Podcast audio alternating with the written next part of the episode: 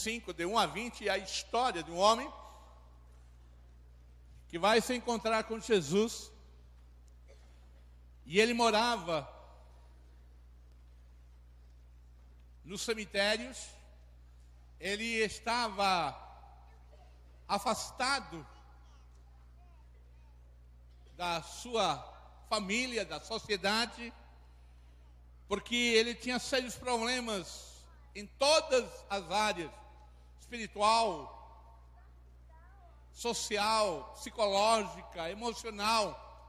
Ele era um problema porque ele auto se destruía.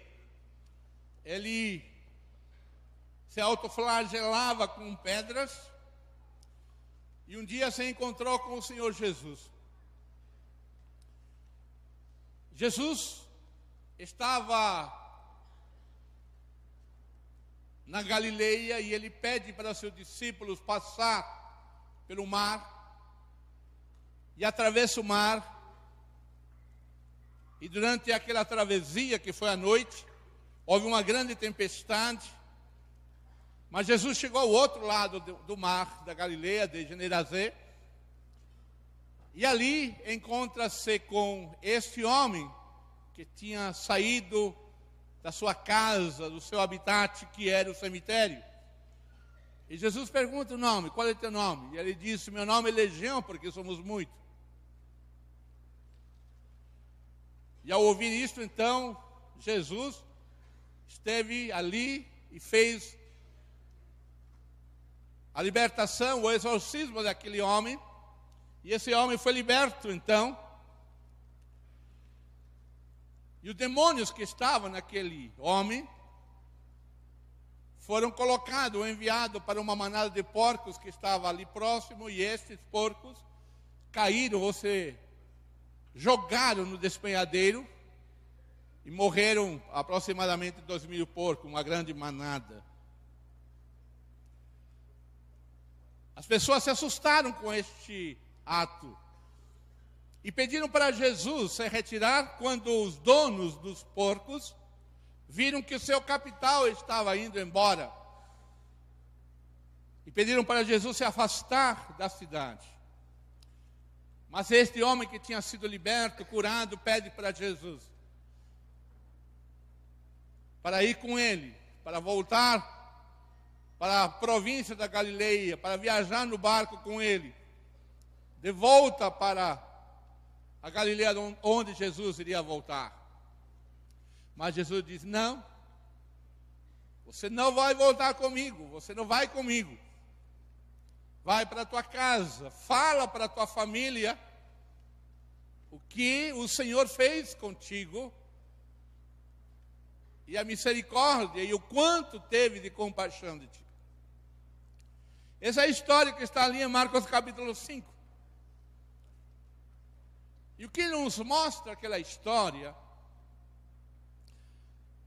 nada mais é do que a graça de Deus, a graça divina, que se manifesta aos excluídos. Um homem que está morando no cemitério, vive e não dorme, praticamente de noite e de dia se castiga, se autoflagela se autodestrói. E ali a manifestação da divina graça de Deus. A graça divina se manifesta aos excluídos. Essa é a mensagem de Marcos capítulo 5, de 1 a 20. Não é o demônio, não é o cemitério, não é a legião que estava possuindo aquele homem, mas é a graça divina manifestando-se ao excluído. E esta graça divina, ela se manifesta em ações concretas, que nós vamos rapidamente, nas próximas três horas, examinar.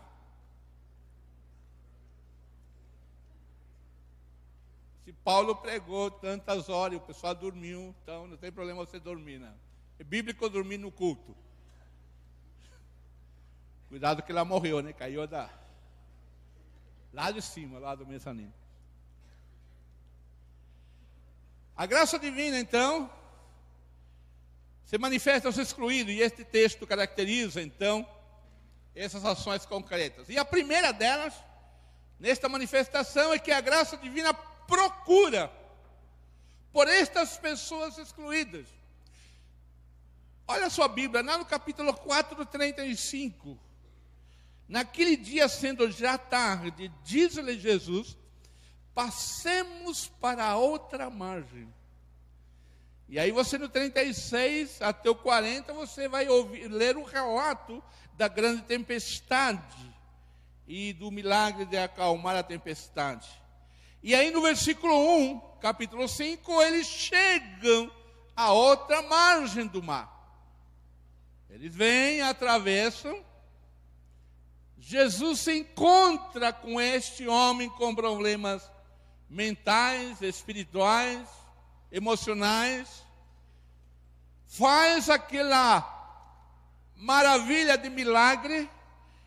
E no versículo 21 do capítulo 5, e tendo Jesus voltado no barco para o outro lado, olha, toda essa procura de enfrentar uma noite de mar, enfrentar uma tempestade, foi a manifestação da graça de Deus para ir até lá e descobrir este homem que era problemático, complicado, endemoniado, impuro, esquizofrênico, enfim, tudo aquilo que você achar que este homem era.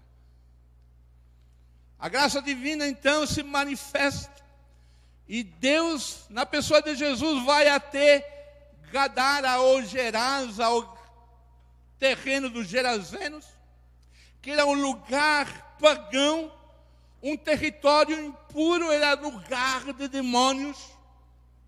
Eram dez cidades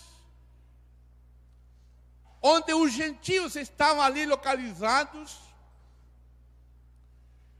E o Senhor vai até ali para tratar com exclusividade. Um atendimento VIP Este homem que estava com problemas, e por esta razão ele era um excluído. A graça de Deus procura aqueles que estão excluídos, aqueles que se sentem excluídos,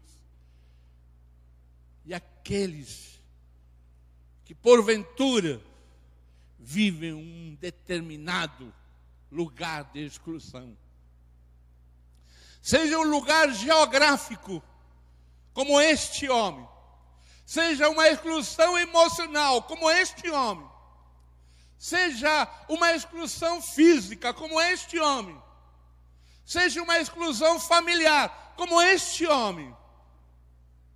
A graça de Deus traz para você esta mensagem a graça de Deus deseja dar um tratamento BIP a você. A graça de Deus quer tratar com exclusividade. Não como a graça de Deus me tratou, trata ao seu irmão, ou ao seu vizinho, ou ao seu pastor. A graça de Deus quer tratar você exclusivamente do jeito que você é, da forma como você está, no lugar em que você se esconde, como você se afasta.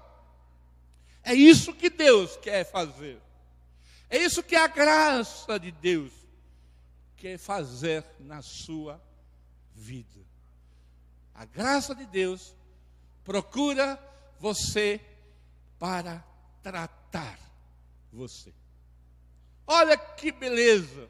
Olha o exemplo que este homem nos dá. Ele afastado e o Senhor,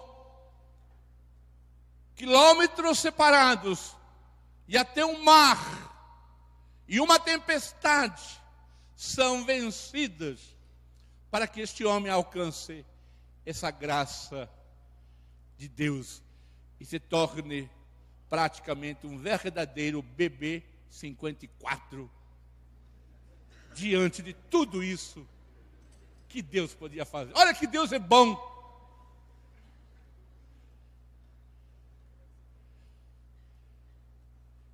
Esse homem nasceu de novo, com certeza. Mas a segunda coisa que nós temos é que esta graça de Deus que procura, não somente nos procura para tratar de nós, mas neste tratamento e nesta procura, nesta manifestação da graça de Deus para nós, ou para aqueles que se sentem excluídos, a graça de Deus confronta. Nos primeiros versículos,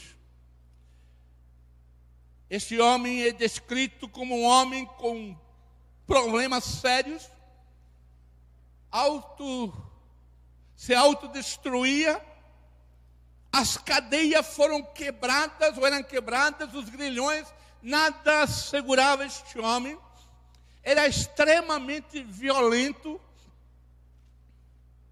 era o Hulk daqueles tempos, o incrível Hulk, né? daqueles tempos, Nada segurava este homem. O texto diz que ninguém podia subjugá-lo, dominá-lo. Imagine a força deste homem. Mas ao encontrar-se com Jesus, ele se sente incomodado, confrontado, ao ponto que ele diz: Olha, Jesus, conjuro-te, não me atormentes. Há um choque ali de espiritualidade, é um choque de vida. Ali a vida na abundância na pessoa de Jesus, com a morte representada por esse homem, a inclusão representada por Jesus, que incluía todos, se confronta ou enfrenta com a exclusão representada por este homem morador de cemitérios. E ali então este homem é descrito como um homem que mora nos sepulcros, um homem indomável, um homem que se autodestrói. Duas forças, a vida e a morte, sem ser dualista de que exista um Deus do bem e um Deus do mal, mas sabendo de que Deus, Ele é soberano todo, sobre todas as forças, permite então este momento de que este espírito imundo se manifeste diante do Filho de Deus. Há o confronto de alguém que deseja e precisa de voltar a viver. Há o confronto de alguém que deseja voltar à sua família com certeza. Mas essa força interna que estava, ou esses espíritos imundos que estavam nele, o impediam. Mas nesse momento chega alguém que vai tratar este homem e vai confrontar todas as raízes dos seus problemas. Os problemas que estavam na vida deste homem já estavam com a agenda marcada do dia final, de terminarem, de acabarem as dificuldades, os problemas deste homem. Deus, ou a graça divina se manifesta excluídos, procurando estas pessoas. Quem é quem se sente excluído, ou quem está excluído? A procura é para confrontar a raiz do seu problema. A procura de Deus, a procura da graça, é para enfrentar e confrontar a raiz das suas dificuldades. É para confrontar o status de vida em que você está, na sua situação de vida, no seu estilo de vida, na sua moda de vida. Se há necessidade de uma busca de uma vida diferenciada, o Senhor quer tratar não uma capa, não uma casca, mas a raiz, a semente, a origem. O Senhor quer tratar a natureza. Ele quer modificar não as práticas, mas ele quer modificar a natureza. Porque as práticas podem ser camufladas. Como aquele tenente em São Paulo que comandava aquele batalhão e que foi o primeiro homem junto aos seus subordinados chegarem no prédio daquela menina que foi jogada do sexto andar, conhecida como Isabela. Aquele homem era um oficial que era observado pela sua justiça, pelo seu caráter, mas dentro dele escondia-se um pedófilo violento que ao ser descoberto, ele se suicida alguns dias atrás, semanas atrás.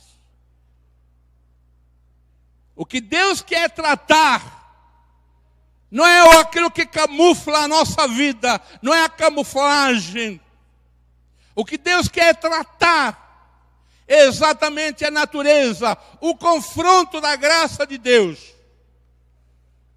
Quando ela nos procura, é para tratar com as raízes dos nossos problemas, com a profundidade da nossa alma, que muitas vezes eu e você não conhecemos, mas que o Senhor pode nos conduzir através do seu Espírito Santo naquilo que Ezequiel fez lá no templo, examinando ou convidando ao Espírito de Deus para que ele prescrute a nossa mente, a nossa alma, os nossos olhos, os nossos ouvidos. E não sei se você poderia um dia fazer isso, deitar na sua cama e pedir para que Deus entre e examine e diga para você o que está na sua mente, o que está olhando os seus olhos, o que está ouvindo os seus ouvidos, o que está sentindo o seu coração, o que está pesando nos seus ombros, o que está no seu cinto, que Paulo chama de justiça. Peça ao Espírito Santo entrar na sua vida e faça uma prescruta, uma busca para que a nossa natureza para que o nosso espírito, alma, para que as nossas emoções, para que os nossos desejos, vontades sejam confrontadas com a graça de Deus. Mas confrontadas para quê? É a terceira ação que Jesus, graça divina de Deus, realiza com este homem. A terceira ação é a purificação.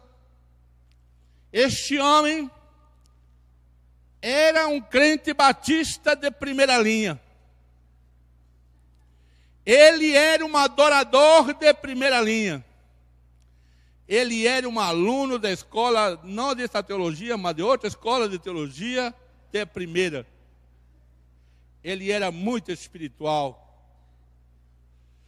Porque este homem, quando vê o Senhor Jesus, ele faz tudo o que nós podemos fazer. O que todo homem pode fazer, ser humano pode fazer. Vai até Deus, se prostra e adora. Declara com a sua boca a sua confissão doutrinária. Aquilo que Rubem Alves chama do protestantismo da reta doutrina. Ele se mostra espiritual porque diz: Conjuro-te por Deus que não me atormentes. Tudo que este endemoniado fez era correto. Ele não mentiu em nada. Só que ele estava possesso de um espírito imundo. Nem tudo aquilo que brilha é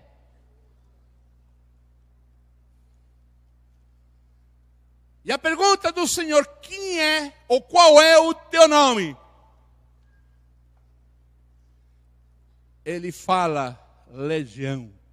Viu, gente? Legião, isso. A menina lá está falando: olha, o demônio chama legião. Olha, não fala não. Olha, legião, né? É legião, não é? É isso que está a Bíblia? Legião, não é? É isso? Legal, obrigado. É isso mesmo. Ele achou o texto.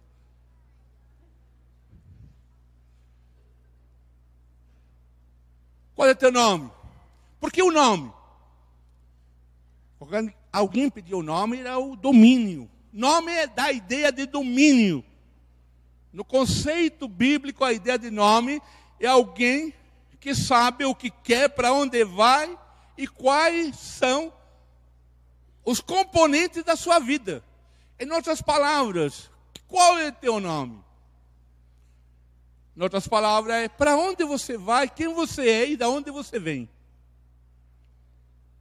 E a pergunta que Jesus faz para este homem: Quem é você? Para onde você vai? Quais são tuas capacidades?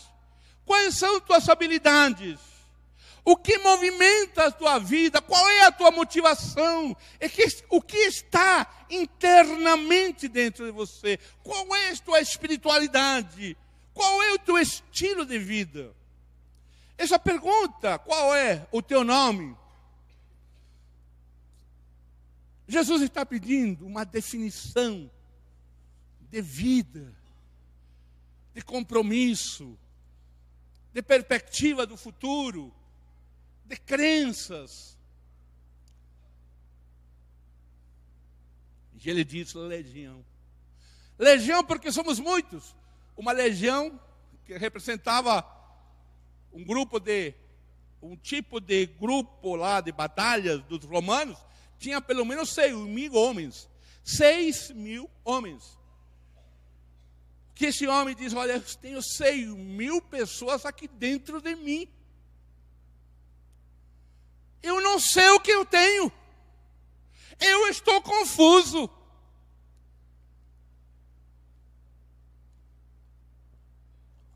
E o homem tinha acabado de falar uma teologia correta, uma adoração correta, uma espiritualidade correta, mas era diabólica. E agora ele estava confuso, claro que estava confuso quem dominava a sua vida não era a sua própria natureza, mas eram milhares de estilos de vida, milhares de doenças, milhares de espíritos.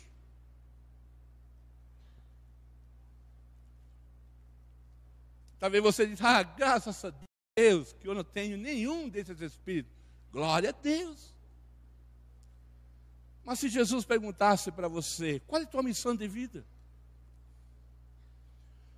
De onde você vem, para onde você vai? Qual é o propósito que você descobriu para a sua vida? E quando nós nos deparamos diante do bombardeio da comunicação do século 21, ficamos muito confusos. Ouvimos o sermão de aqui, ouvimos muitas vozes de cá, ouvimos programas de lá, lemos jornais de aqui, jornais de lá, estilos de vida. Você liga a televisão, a briga é: será que o fulano vai beijar fulano no final da novela? Que confusão! Será que a Maria vai ficar com a Roberta? Sucesso, sucesso é ter muito dinheiro mesmo, que acabe com a vida. Desejos, ah, eu satisfaço os meus desejos como eu achar por melhor. que confusão, que crise. E não vai me dizer que não é isso que existe hoje. Porque eu também assisto jornais, leio revistas, inclusive até a caras. Pois é, eu fico impressionado com aquela opulência. E eu muitas vezes ali me questiono, me pergunto: quantos cristãos não estão querendo essa vida? Achando que a ilha de caras é a verdade do sucesso, mas não sabe que lá você vai quebrar a cara. Pode parecer, mas quando as pessoas procuram, pode parecer alguma idiotice ou coisa que não dá para entender, mas quando algumas pessoas procuram a sua profissão, qual é a profissão que as pessoas procuram? Que dê dinheiro. Mas jamais perguntam para Deus: Senhor, o Senhor me fez para quê? Imagina eu perguntasse para Deus: Senhor, o Senhor me fez pregador ou para ser dançarino de balé? Não há dúvida, claro. Balé, né, irmão? Mas, meu querido, muitas vezes nós escolhemos achando que o melhor porque dá dinheiro, ou porque a família impõe, ou por determinadas circunstâncias, e nós conduzimos os nossos filhos para uma grande crise de decisão. E quando chega a esse, essa pergunta, qual é o teu nome? Para onde você vai? O que você faz? Os nossos adolescentes não sabem o que dizer. Porque nós fazemos pressão. E veja que ele examina, ou melhor, Deus purifica na pessoa de Jesus, ou este endemoniado mostra uma adoração ele mostra uma espiritualidade. Ele usa as palavras corretas. Conjuro-te por Deus. Ele tem um vocabulário espiritual. Esse daria um excelente professor de devoção.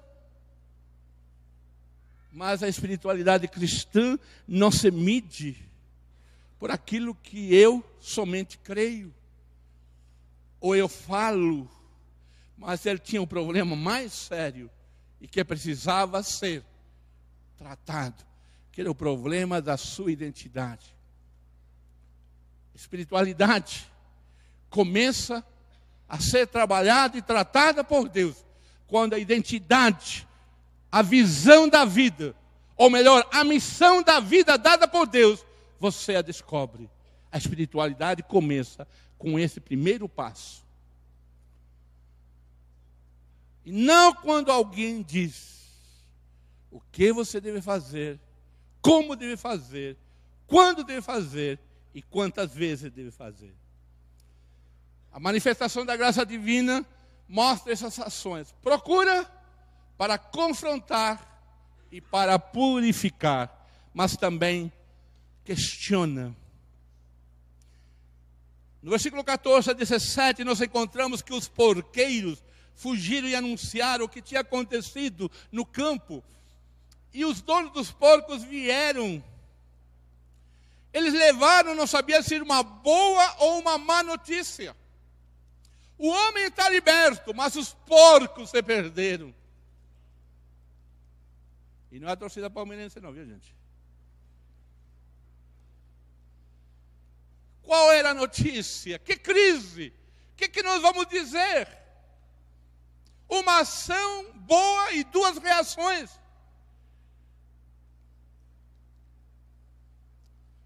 A notícia boa, o homem foi liberto. A notícia ruim, o capital foi embora. Dois mil porcos, acabou o nosso negócio. Ao ponto que Jesus é chamado para se retirar. Por favor, Senhor, está atrapalhando demais. Retire-se da nossa cidade. questiona o que é valioso.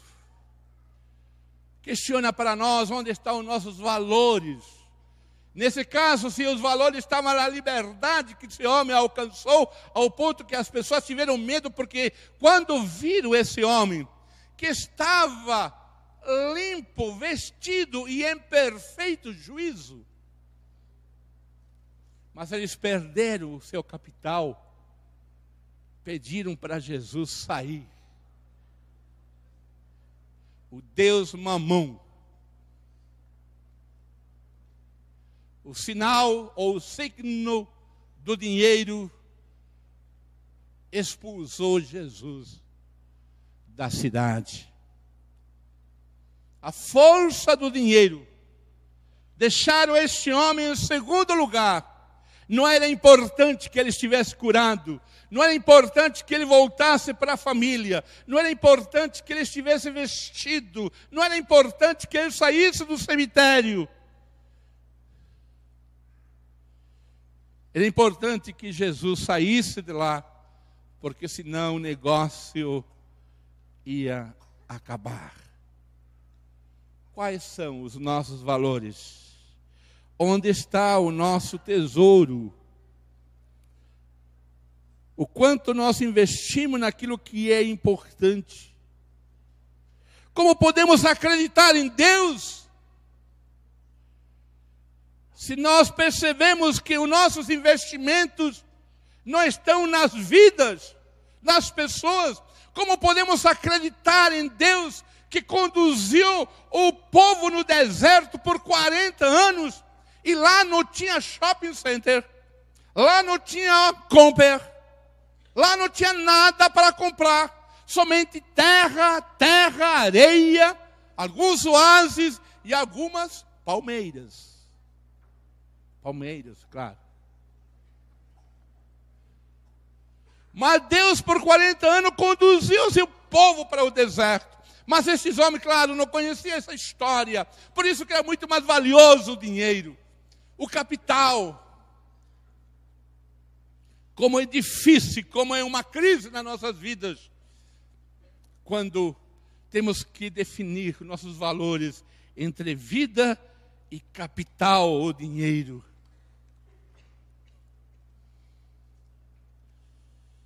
Este homem precisava de saúde. E o dinheiro estava lá nos porcos. É mais ou menos como hoje, né? O Brasil precisa de saúde, nós de CPMF. O dinheiro está em Brasília. A CPMF vai voltar, gente. Manda e-mail para o homem lá.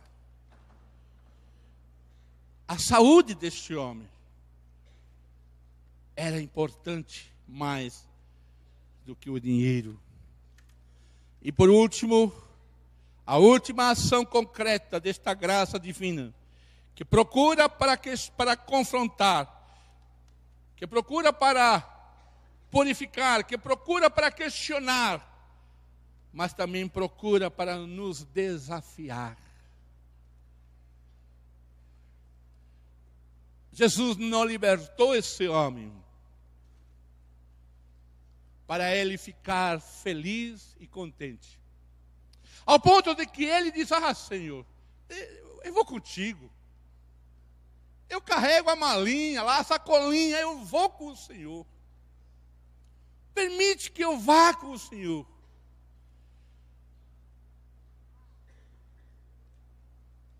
Mas esse Jesus diz: não. Seria muito cômodo Agora você precisa ir para os teus e falar para os teus aquilo que o Senhor fez contigo. E como o Senhor teve compaixão de ti. Esse foi o desafio deste homem. Esse foi o desafio. O que Deus tinha ofertado, oferecido a este homem, agora há pouquinho, alguns minutos antes, que foi compaixão, porque foi cura, foi libertação. Agora, o que, que este homem recebe? Uma ordem do Senhor dentro das suas capacidades. Não pedia nada além daquilo que ele não sabia. Não pedia nada além daquilo que aquele homem não gostava. Não pedia nada além daquilo que o homem já tinha vivenciado. Que ele era doutor em libertação, ele tinha sido liberto. Ele sabia o melhor sobre compaixão, ele sabia o que era cheirar mortos, mas também conheceu o doador da vida. Agora ele diz: vai anuncia a tua família. É isso que o Senhor faz com a gente. Ele nos desafia para dizer pelo menos o mínimo, o mínimo daquilo que Jesus fez na sua e na minha vida. O desafio para fazermos alguma coisa, a missão de vida é para que nós façamos alguma mudança em algum lugar, daquilo que você gosta, daquilo que você experimentou através de Deus, daquilo que Deus criou no seu coração, daquilo que Deus deu na sua vida, no seu coração. É isso que Deus quer usar. Deus não quer usar outra pessoa a não ser você naquilo em que Deus capacitou, seja em falar, seja em construir, seja em treinar, seja em ajudar, seja em amar, seja em visitar, seja em ministrar. Você não precisa fazer outra coisa além daquilo que Jesus já fez na sua vida para comunicar aos outros. Quando nós queremos entrar em território alheio, é que nós entramos em uma profunda frustração. O dia que eu me libertei é quando eu decidi não ser aquele pregador que olhava para ele. Ele pregava, as multidões iam até a frente dele. E eu falava para Deus: Ah, Deus, eu estou em pecado, porque quando eu prego ninguém vem na frente, Senhor. O que, que eu faço? Eu dediquei minha vida em jejum, jejuar um dia, depois um dia inteiro, dois dias, três dias, quatro dias direto, sem pão, sem água, e Deus não convertia ninguém. E eu disse: Deus, não é possível, eu estou em pecado, Deus, eu não estou namorando, Deus, não estou fazendo isso, Deus, não estou pecando, eu sou o santo. E Deus não convertia ninguém. Mas esse não era meu desafio. Esse desafio era daquele rapaz. Mas quando Deus me mostrou na palavra de Deus e me diz: Olha, seu trabalho é esse eu enxerguei o desafio. Quando você quer viver o desafio dos outros, você será um eterno frustrado. Mas quando você vivenciar dentro daquilo que a vontade de Deus é para a sua vida, a sua vida vai ficar descomplicada. Essa tem uma dica para você empresário nesta noite. Verdade. Isso me faz lembrar um rapaz que faz aula de escola de teologia. Se o seu empresário fizer aula de escola de teologia, vai ganhar muito dinheiro. Esse rapaz faz escola de teologia. Ele chegou para mim e disse: Pastor, eu trabalho assim, assim, assado. Eu falei: Olha, no teu trabalho você tem que fazer assim, assim, assado. O que, que aconteceu? Foi convidado a dar uma palestra daquilo que ele fazia. Né? Uma palestra, um devocional que ele chama, numa cidade aqui próxima, que se o nome agora próximo de São Paulo, entrar em São Paulo por ali. E ele disse para mim, pastor, eu passei três dias lá. Eu dava um treinamento técnico e eu dava as palestras cristãs que nós temos. E ele disse assim, pastor, sabe, aquele pessoal, em um mês eles faziam, mês passado fizeram 3.500 peças daquele negócio né, que ele fazia lá, que era negócio de roupa. Depois das minhas palestras, pastor, olha, Deus foi uma benção. Foi só falar de Deus, explicar sobre o que Deus nos ensina na Bíblia, do desafio, né? Aquilo que a gente aprende. Sabe o que aconteceu, pastor? Me ligaram. Essa empresa de 3.500 subiu para 12 mil peças por mês. O segredo é aceitar o desafio de Deus para fazer aquilo para qual eu fui constituído. E você foi constituído. Você foi formado com o coração, com a paixão que não é a mesma minha, possivelmente. Você foi formado, criado com um estilo pessoal que não é o meu, mas a única coisa que igual a mim e a você é o desafio de Deus para nós fazermos e cumprirmos a missão de Deus nesta terra. Como este gadareno, como este pastor batista, agora sim, liberto, fez e aceitou. Foi, então ele foi e começou a proclamar em Decápolis tudo que Jesus lhe fizera, e todos ficavam de boca aberta. Olha que beleza. Você quer ver o povo de boca aberta? Faça o desafio que Deus lhe deu. Na sua vida, e não estou falando somente de vida cristã, na área religiosa, não, estou falando de vida cristã total, completa. Para que você saiba vivenciar o projeto de Deus para a sua vida, família e amigo que estão ao seu redor. Que Deus abençoe você. A graça divina se manifesta aos excluídos. Primeiro, primeira ação. Procura, procura você. Para que confrontar as raízes dos nossos problemas? Para purificar as nossas vidas para questionar os nossos valores e para nos desafiar. Aliás, hoje fomos desafiados, né? Para nos desafiar. Gente, crente não é crente mole, não. Eu aprendi assim com a mãe.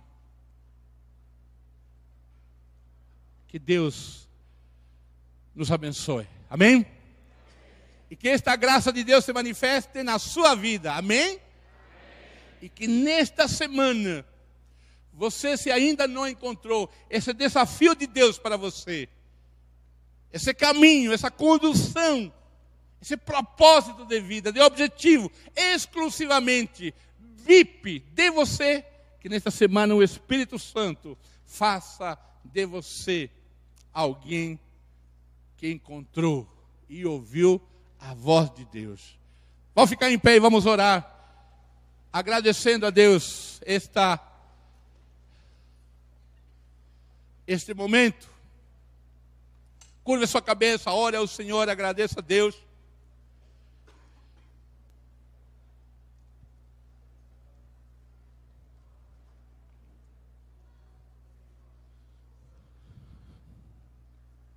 Gostaria que você começasse realmente a orar. E uma grande pergunta foi feita nesse nessa parte do nosso culto. Qual é o seu nome? Tenho certeza que muitos de nós têm respondido: o nosso nome é o Senhor. Mas eu queria perguntar para você: qual é o seu nome? Qual é o seu desafio?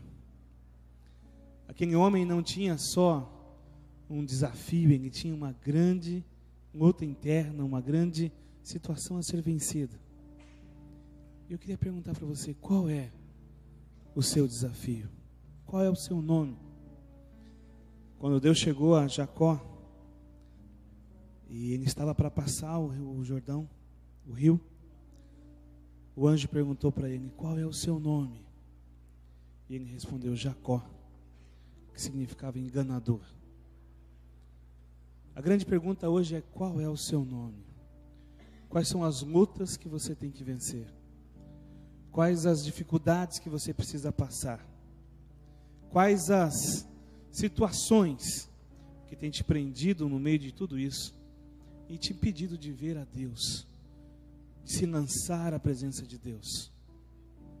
Ore, busque ao Senhor, abre você a sua boca e faça com que essa palavra caia ao seu coração, ao coração, para que você realmente possa viver essa semana abençoada na presença de Deus. Para que diante do Senhor você seja sincero e diga: Senhor, meu nome é mentira. Senhor, meu nome é engano. Eu quero tirar isso da minha vida, Senhor. Senhor, meu nome é lucro desonesto. Ou simplesmente, Senhor, meu nome é buscar o Senhor. Meu nome é querer mais do Senhor. Deus, nós temos muitas dificuldades, lutas que nós passamos. Nós temos muito, ó Deus, que aprender do Senhor e viver do Senhor.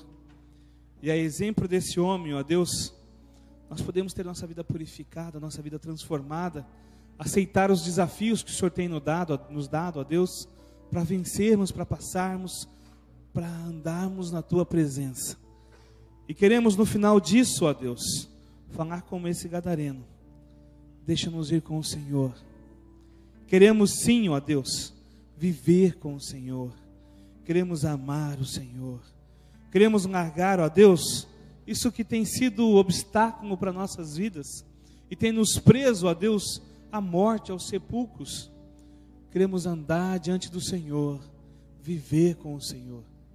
Por isso, Pai, queremos que o Teu Espírito Santo passe nesse lugar e quebre as cadeias de várias pessoas que estão aqui, ó Deus. Que o Senhor quebre as cadeias dos vícios, das dificuldades, ó Deus. Que o Teu Espírito passe nesse lugar, ó Deus. E o Senhor mesmo se manifeste a eles. E que vidas, vidas sejam libertas, ó Deus. Vidas sejam transformadas. Que o Senhor passe nesse lugar, ó Deus. E haja quebra. Quebra de tudo isso, ó Deus, que não provém do teu espírito mas que o Senhor faça vidas transformadas. Que nós possamos, após tudo isso, ó Deus, nos vermos limpos e vestidos na tua presença, para amarmos o Senhor, para vivermos com o Senhor. Deus, responde a nossa oração. Nós precisamos do Senhor, ó Jesus. Como nós precisamos do Senhor e do teu poder. Que seja o Senhor, ó Deus, exaltado acima dos céus e da terra. Em nome de Jesus. Em nome de Jesus. Amém. Amém. Você pode se assentar?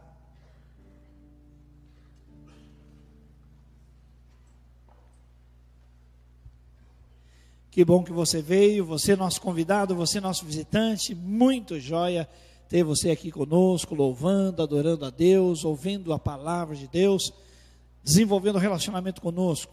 A gente quer convidar você que é nosso convidado. Se você quiser.